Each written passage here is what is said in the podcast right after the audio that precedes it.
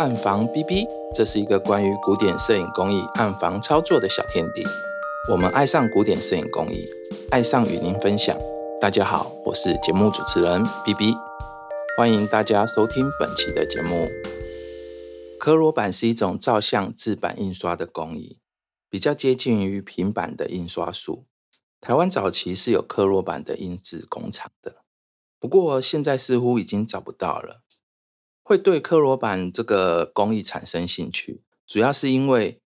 照相制版哈这方面，然后还有跟于跟分色有关的探讨哈这些原理的一个探讨。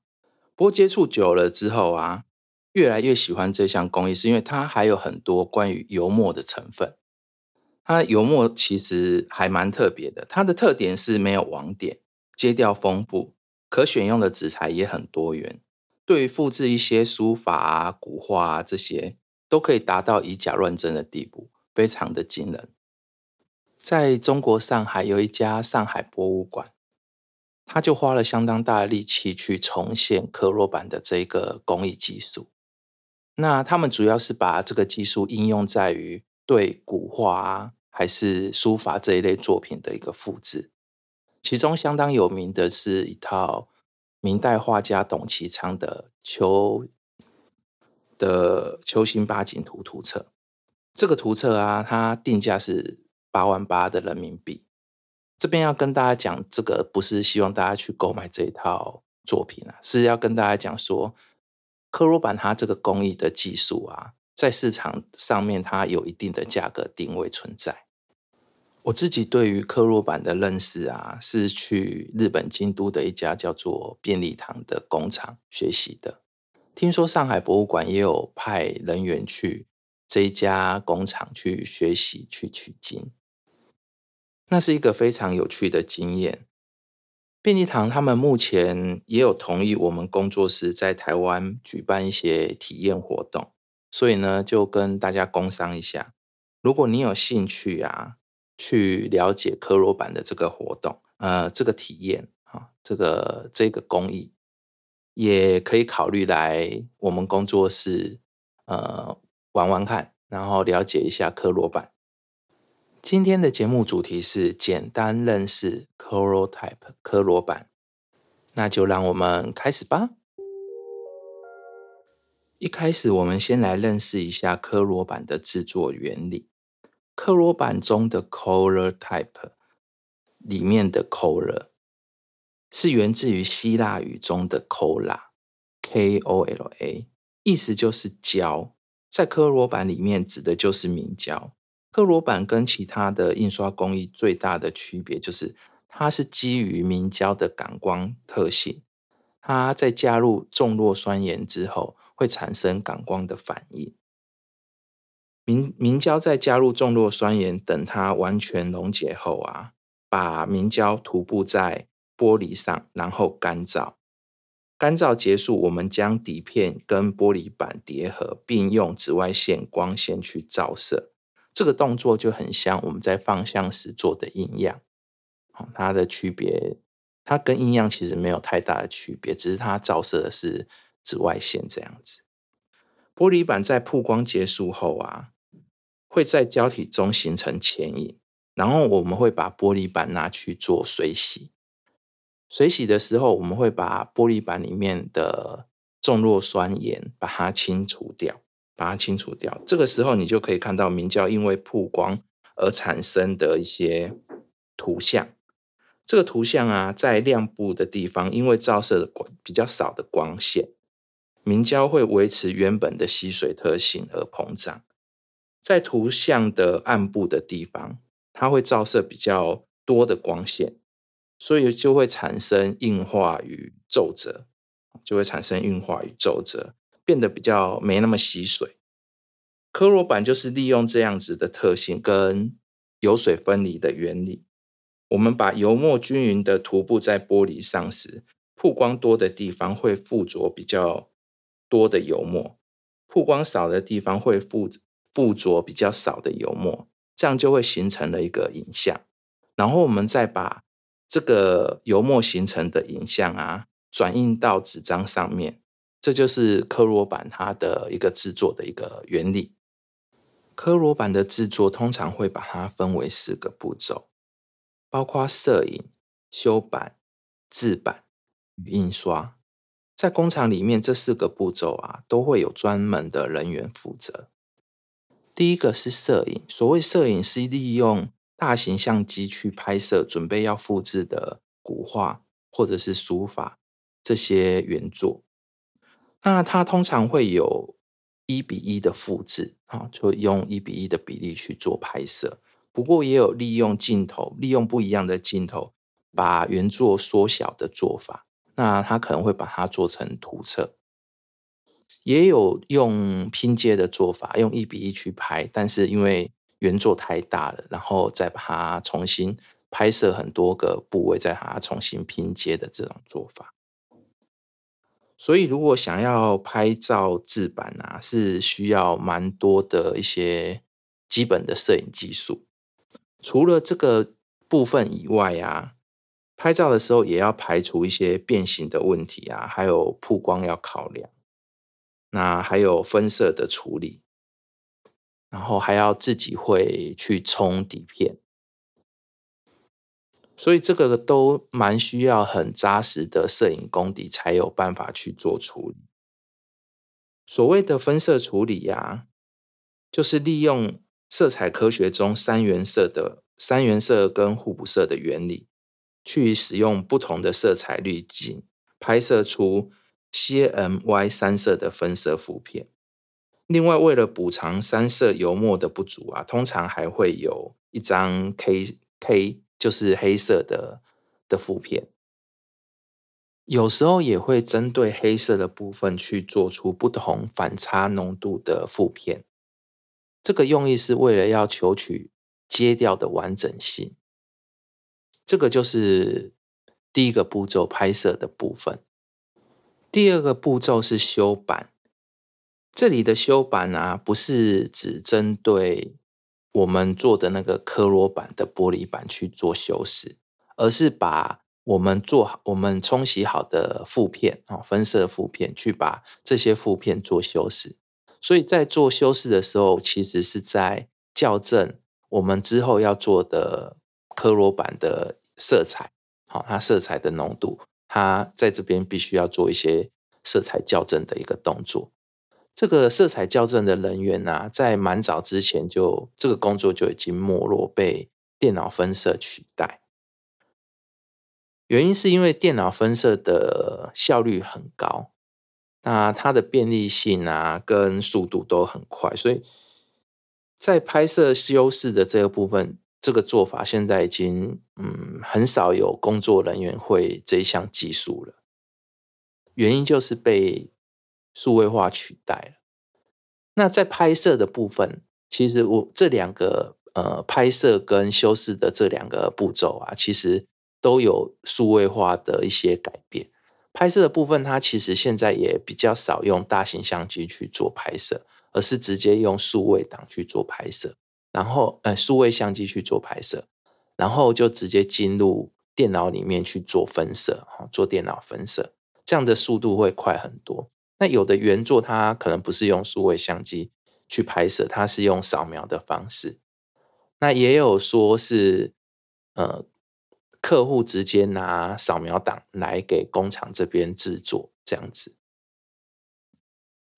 关于拍摄部分，我们会有。出底片嘛，可是会有做好的分色底片。可是现在数位化的结果，通常不是用这样子的方式去出底片，他们会有一台所谓的负片输出机，好，所谓的负片输出输出机，它其实它的机器跟传统的那种烂打的机器有一点像，它会把数位档传进去之后，它它会有一个面板去照射负片。去照射负片，然后负片就会形成影像嘛，然后它经过机器机器里面的一些化学药品，它就会出来一张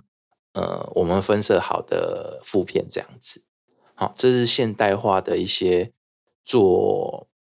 负片的一个方式。那拍摄拍摄跟修版啊，其实这两个步骤目前都比较被电脑去取代，电脑跟数位化的机器去取代了。第三个步骤是制版，制版是科罗板里面的关键技术。每一家工厂的制版流程跟配方都会有一些不一样的地方，算是商业机密。不过因为科罗板的没落，所以这些东西努力上网去找的话，都可以找得到。制版找制版，我把它大致上的分成几个步骤。第一个步骤是感光明胶的制作，第二个是涂布，第三个是干燥，第四个是曝光，第五个是水洗，第六个是再干燥。关于感光明胶的制作，可以找到许多的配方，大部分会包括明胶、水、重弱酸盐。重弱酸盐就是赋予明胶感光特性的一个重要的一个物质，然后酒精。乙醇酒精，它其实它对于明胶里面有时候会产生的泡泡，它会有消泡的作用。还有安息香，安息香是一种防腐剂，因为明胶它毕竟是呃用那个动物的骨头去做的，还有一些什么胶体去做的，它这些东西它其实会容易有细菌去吃它啊，会有一些东西会细菌会去吃它。所以它里面要加一些防腐的东西，好，防腐剂。安息香就算是一种防腐剂，还会有硝酸铅。硝酸铅会让你的明胶会产生呃一个颜色，它会有一个黄色的反应，好，它会变，你的明胶会变黄黄的。那这个变色的这个有颜色，它是让你可以在你的明胶上比较容易去判别你影像的位置啊，因为明胶它如果没有色彩的话，它是透明的，有时候看影像会比较不容易看清楚。那你看得清楚的时候，你去做修整会比较好修。再来是科性碱，科性碱是为了要让你的明胶它调整它的酸碱值作用，调整调整酸碱值的，还有。克明矾，哦，克明矾也是比较常看到的。克明矾它就是硬化剂，好，它会让你的明胶，呃，比较坚固一点，比较坚固一点。那这个东西其实它都有分量的调整，它当然不能把它整个全部都变硬，好，它是去调整明胶。其实明胶它这种东西，它每一个批次都有可能会有一些不一样的状况，所以这些配方啊。它都会根据你实际应用的状况去做一些微量的调整啊，去做一些调整。它这个调整其实是需要长时间的测试啊，有时候也会根据你环境的变化，啊或者是季节的不同，都会去都会需要去做一些调整。所以在那个这个。感光明胶的制作这一方面呢，其实是算需要蛮多经验的。那一家工厂，它其实通常是很多年下来之后，他会慢慢知道说他在什么时间点用怎样的一些一些小调整会比较适合。好，它这边会有一些不一样的地方。第二个部分是徒步，徒步它其实也相当的困难，因为那个玻璃其实是非常重的，你可以想象那个。一公一公分厚的玻璃，然后大概有一米长，好，大概九十公分到一米长，这么大块的一片玻璃，它的重量其实是相当的沉重。我在日本的的时候去那个工厂看的时候，他们有让我可以实际去拿那个玻璃看看。我一个人要把它抬起来，其实是有一点点难度的，哦，所以它主要还是要靠一个巧力。那我们在徒步的时候啊。它的室内温度是需要比较高温一点，那所以我看他们的徒步人员都是赤裸上身去做徒步，那有穿围裙啊。那为什么要温度高？因为明胶它很容易，呃，在低温的状况下，它会再重新凝结，它是靠温度去做控制的。那在温度比较高的时候，它会呈现是一体状；那如果温度低的时候，它就会变成固状。所以它我们在徒步的时候是希望那个明胶啊，它是可以流动的，所以它里面的温度不会室内温度不会调得太低，它通常会还会有一些加热的一些设备，可能是一些呃热的乐园的一些制造，它会让那个环境整个部分是是比较温暖的啊，一些暖气机啊，它会开一些暖气机。所以我在工厂看到的时候啊，他们对于人员的身高啊什么的，其实它是有一定的要求，所以光学会徒步的这个动作，其实都要学蛮久的，要学蛮久的。在徒步完之后，他会把它送进去一个干燥箱，那里面是会有加热的作用，干燥箱里面加热。那这个时候，它的玻璃板啊。它是需要一个水平的一个状态，免得它的徒步的那个明胶啊，它会有有偏向啊，它可能会流到一边比较厚，一边比较薄的这种状况，所以它都会事先把它的架子架好，然后调整成是一个水平的状况，它才会把它放进去做干燥啊，放进去做干燥。这个就是干燥的部分。干燥完之后，就是把它拿去曝光嘛。那这个曝光啊，其实没有没有什么太太特别的，它其实就是把底片放上去，然后放进去机器里面，然后用紫外线去照它。可是有一个地方可能比较不一样的，那我可以我跟大家说明一下，就是它它的我们是用玻璃板去做嘛，那那些师傅有跟我们讲说，呃，科罗板的这个曝光啊，它在正面曝完光之后。它其实会把它翻过来到背面，再去重新再去曝光，让底下的那个胶体啊也会产生硬化的一个作用。好，这样子对于呃他们在制作上是会比较理想的。如果说呃我在一些书籍上看过，如果说你不是用玻璃板，是用金属板的话，他们有的还会在这个地方用化学药品的。的方式，用化学的方式去让它的底部的明胶产生比较硬的状况，哦，它产生比较硬的状况，这个可能有利于他们之后要把这些明胶感光的呃做好的板用完了之后，要把它脱离可以使用，哦，这个部分其实对他们来讲是算也是一个关键的一个地方啊。然后是水洗跟再再干燥嘛，水洗其实就是把重弱酸盐把它去除掉了，那这个就没有什么太大的难度啊，所以我们水洗跟再干燥这边就不不用琢磨太多，它其实就是比较简单的一个做法。不过重弱酸盐这个东西，它它是会有污染的啊，它会对环境造成污染，所以我们去便利堂看的时候，他们外面是有蛮大型的一个。一个机器哈，他们会有一些回收，然后再怎么用环保的方式去做处理啊，这这些的，好，它会让它的让它对环境的污染不会那么严重啊，所以它是有经过一定的审核的。所以目前台湾已经没有这个这个工艺了嘛，我我不晓得还有没有工厂在做，我我记得是没有，我有去找一下也没有看到有有人在做刻录板。所以它其实是需要一些符合一些呃环保的一些条件，所以欧洲那部那边因为对环保的要求也越来越严苛了，所以目前做科罗板，然后还在用重弱酸盐的的厂商，其实就就渐渐就看不到了，渐渐就看不到了。的大这个大概就是制版的部分啊，制版的部分大概是这样子去做。制版结束之后啊，我们第四个步骤是印刷。印刷这个部分其实它有一个很关键的东西，就是油墨。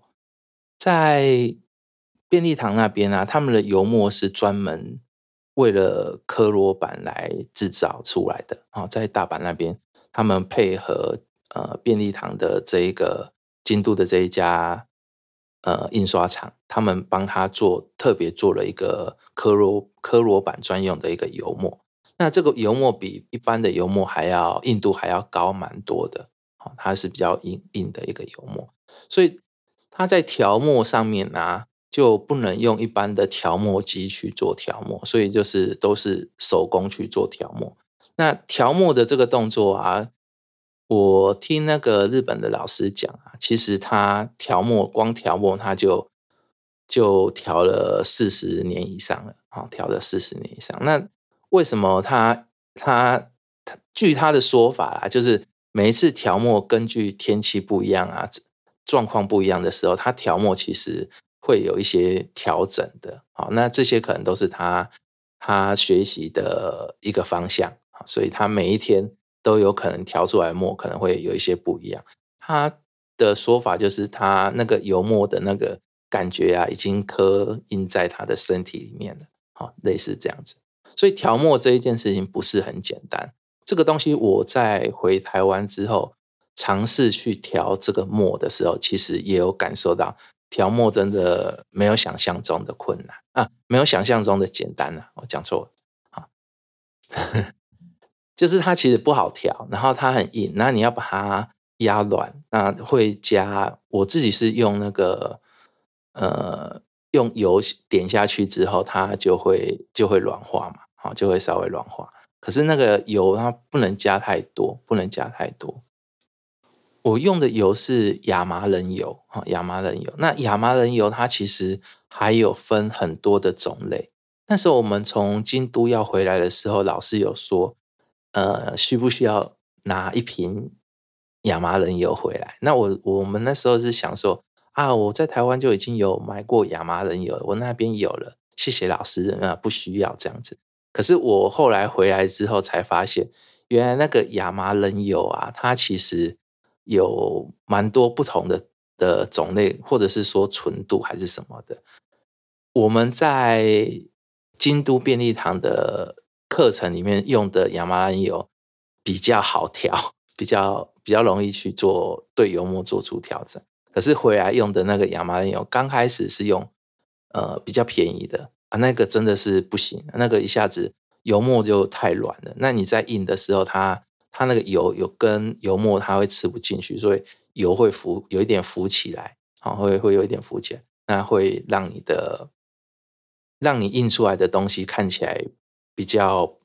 会有有那种油油的那种状况。那它其实也会比较粘不到纸上去，啊，会比较粘不到纸上去，会有一些不一样的地方。那后来我是。改用那个老人牌的亚麻仁油，不晓得呃，大家如果有有做那个那个叫做什么油画的话，你们有的人呃油画的话，他有的人会去买那个老人牌的那个亚麻仁油，那那个就稍微好一点，可是它就价格就比较高了，可是然后它的效用也比较好一点，可是还是比不上我们在京都那边用的那个油，那。我记得那时候他拿给我们看的那个油上面是一个玻璃瓶，那可是也没有写说是什么品牌或者是什么之类的。那他那时候就有一点神秘的跟我们讲说：“你要不要啊？”很很可惜，就是我们那时候没有跟那个老师拿拿那个亚麻仁油回来。好，所以调墨它其实是需要一段时间的功力啦。那我自己在调，当然是时间没有像。京都日本的老师，呃，那么长时间啊，所以调出来油墨真的在使用上是还是有一些差异的，好，使用上还是有一些差异。那除了调墨之外啊，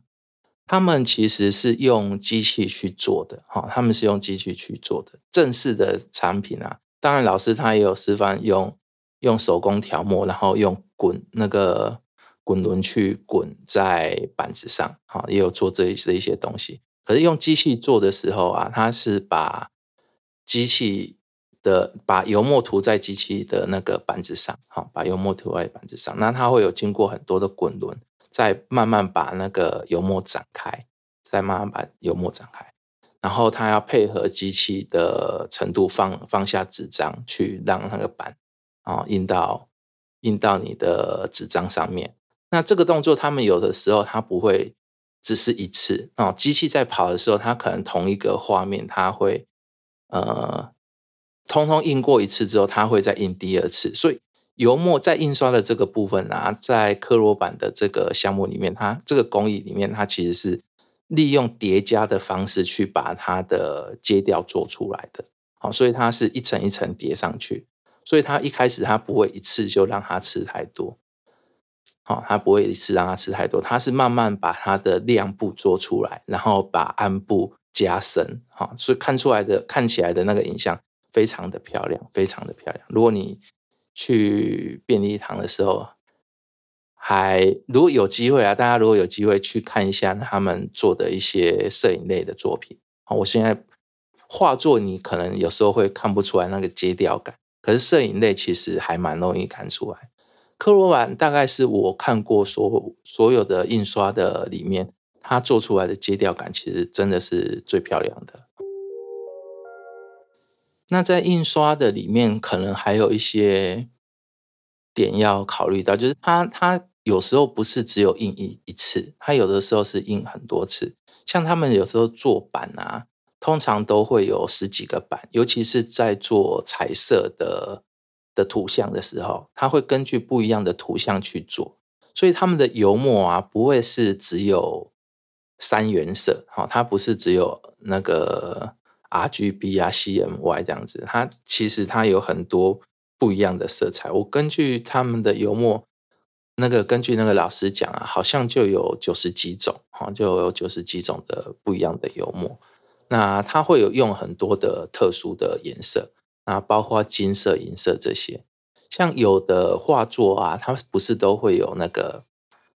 印泥，哈，盖图章的地方，哈，那个那个印泥，听说朱朱那个叫做什么？呃，朱印啊。哦，它那个颜色其实就分很多种不一样的印泥的颜色。哦，那个其实听说还蛮难、蛮困难的，所以他们有专门去为了那个东西又做一个特殊的颜色出来。好，听老师在讲这个东西，其实还蛮特别的，还蛮特别的。那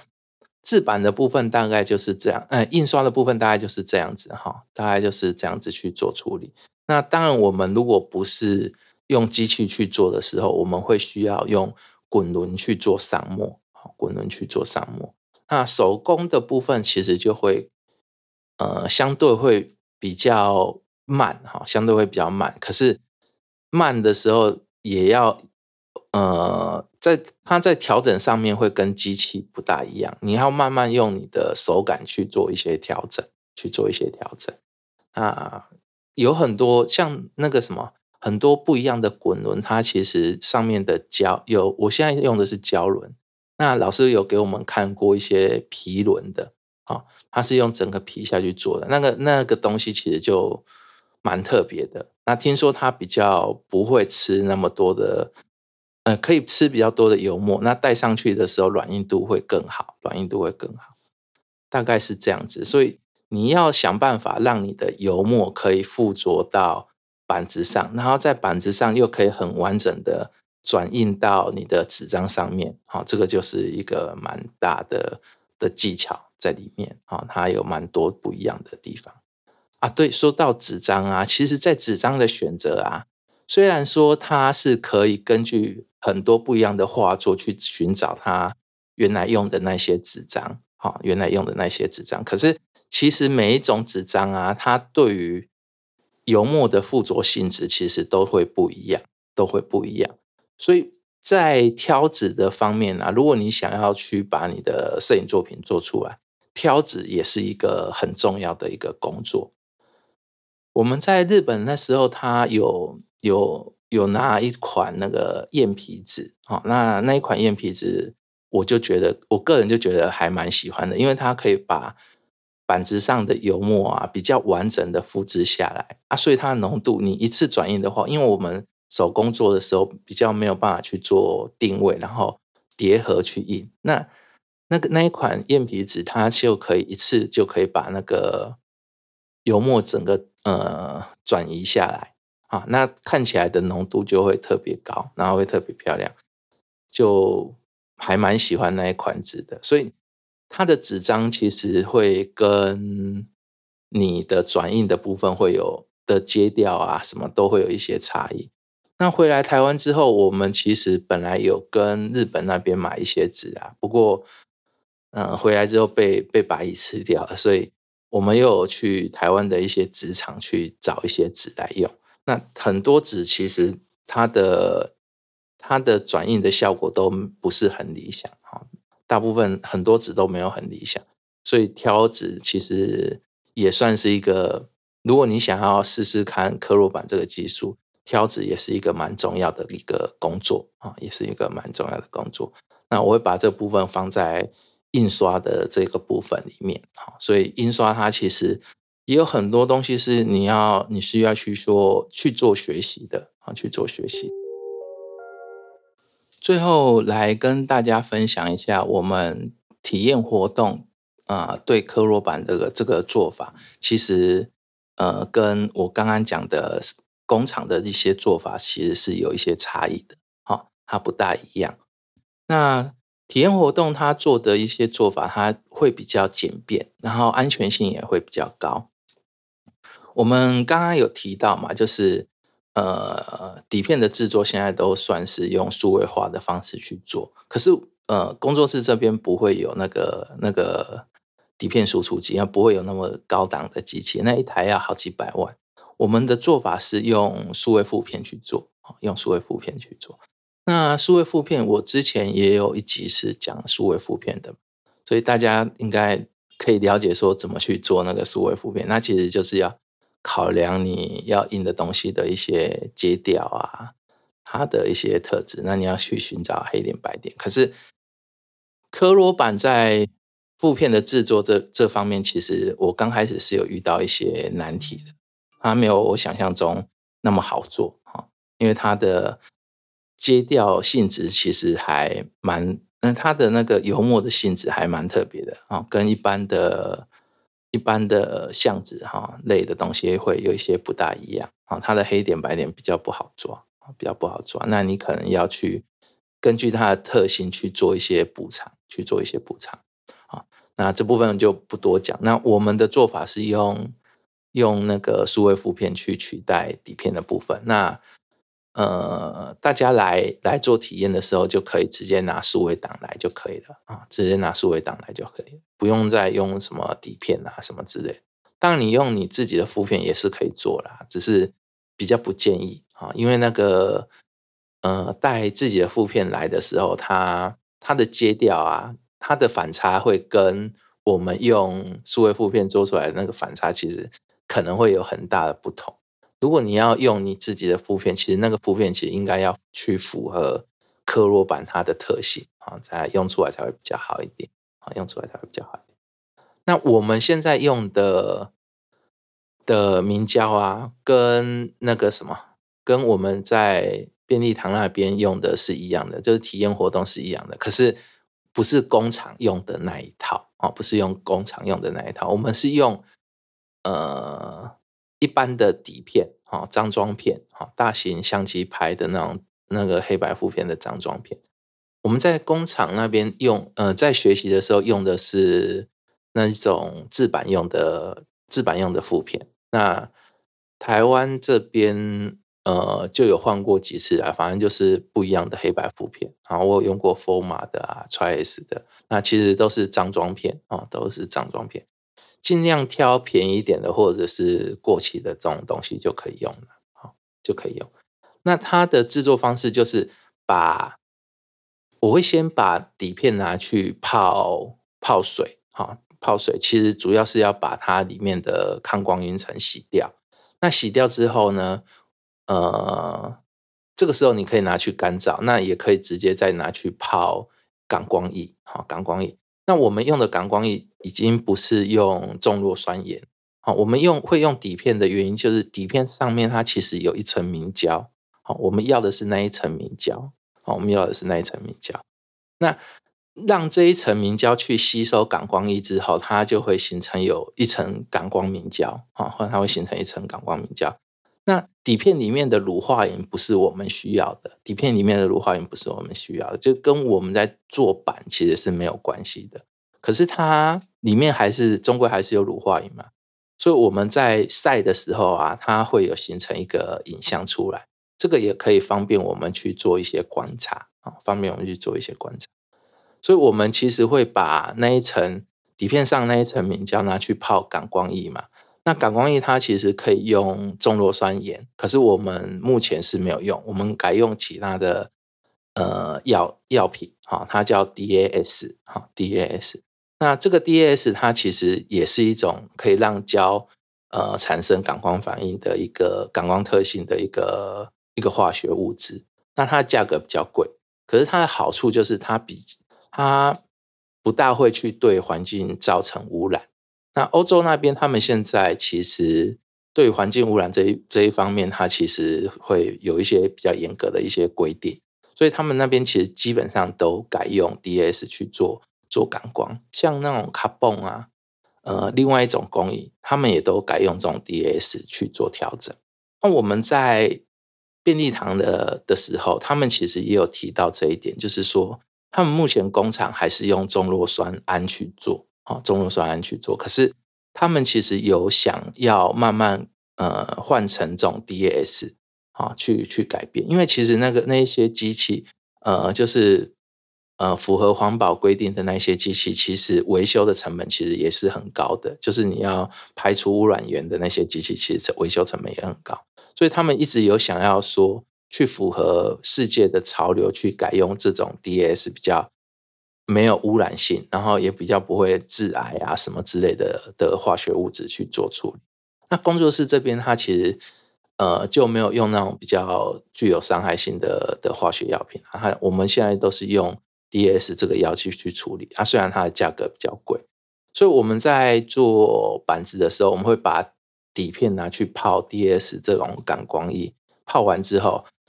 底片上面的明胶就具有感光特性啊，它就会有形成硬化跟非硬化的一个状态啊，会产生皱褶这样子。那泡完感光液之后，我我会把那个底片拿去干燥，干燥之后再。拿去跟负片叠合在一起去做曝光，去做曝光。曝光完之后，它其实就会一样嘛，就会形成显影。那我们就要拿去水洗，这时候那个图像就会产生在你的负片上面，哈，你的底片上面啊。那这个底片跟我们前面讲的那个底片，大家不要搞混，好，不要搞混。它这个底片其实就是我们的板了。那刚才我们讲的那个摄影的那一部分的底片，它其实不是我们的板，它其实是呃拿来做分色的分色的负片啊，就很像我们现在在用的数位负片的这一块啊，它其实是底片。那虽然我们现在把底片拿来做板啊，它其实要的是明胶的部分。那在晒完之后啊，我会把这一张底片用那个漆漆喷胶，就是。把它喷到一块亚克力板上面，然后用亚克力板去做支撑，那等于就是它它有一个支撑可以去做印制，好，可以去做印制。目前我们现在用的印刷的机器，之前有使用过那种滚轮式的，啊可以去做调整的那种机器。不过现在我们就学学那个便利堂那边用那种压花的机器，那它其实。也可以蛮好的去完成这一项印刷的工作，大概就是这样子啦。好，大概就是这样子。关于科罗版的介绍，我们大概就是讲到这边。另外还有一个点，就是我之前有看过一些科罗版的作品。那科罗版的作品，它其实有的，它不是单纯只使用科罗版的这个技术，它其实有的，它会跟一些凹版。呃，因或者是凸版结合在一起，然后形成色彩，好形成一些图像。所以克罗版的作品它其实还蛮多元的，它有的是会做叠合的。那我也有看过，呃，克罗版然后结合那种那种叫做半色调的印刷术，哈，半色调，半色调它其实是根据它是用那个每一个点的距离，哈，还有密度，还有大小。去做一些阶调的一些调整，那有的科罗版它还会结合这种印刷去去做，那看起来的质感就还蛮不错的。所以如果大家有机会看到科罗版的作品啊，可以可以拿那个放大镜去观察一下，它其实里面的一些一些纹路啊，它都会有一些不一样，它可能会有一些不一样哈。如果你只是单纯刻录版的作品，它是会有那种有一点像变形虫的那种那种皱褶啊，那你可以看得出来。可是，呃，整体看起来是很细致的啊，很很细致、很漂亮的。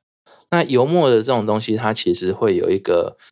越放越久的时候啊，它它那个颜色会会好像比较坚固一点，那那个温润的感觉也会加强，所以它的东西呀印久了之后，看起来还会还会比你刚印好的时候还看起来更漂亮啊！这一点是让我觉得很神奇的地方，好让我觉得很神奇的地方。所以我在几年前去便利堂的时候，有做了一些作品嘛，在他们那边有做一些学习用的一些作品。那其实我现在再把它拿出来看的时候，我会觉得，哦，我那些有的有的暗部的的地方啊，它那个黑色啊，感觉好像沉下去，好像变得更扎实一点，哈，更扎实一点。那看起来就会觉得，哎，比以前刚印好的时候还要好看啊，比以前刚印好的时候还要看。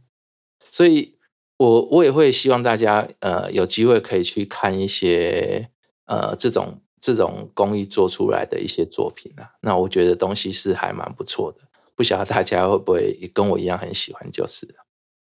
好，那今天的节目就到这边啦，谢谢大家。如果你喜欢这个频道，请帮忙订阅、分享、粉丝页按赞。如果你有相关的疑问、建议或想鼓励 B B，也欢迎留言给我。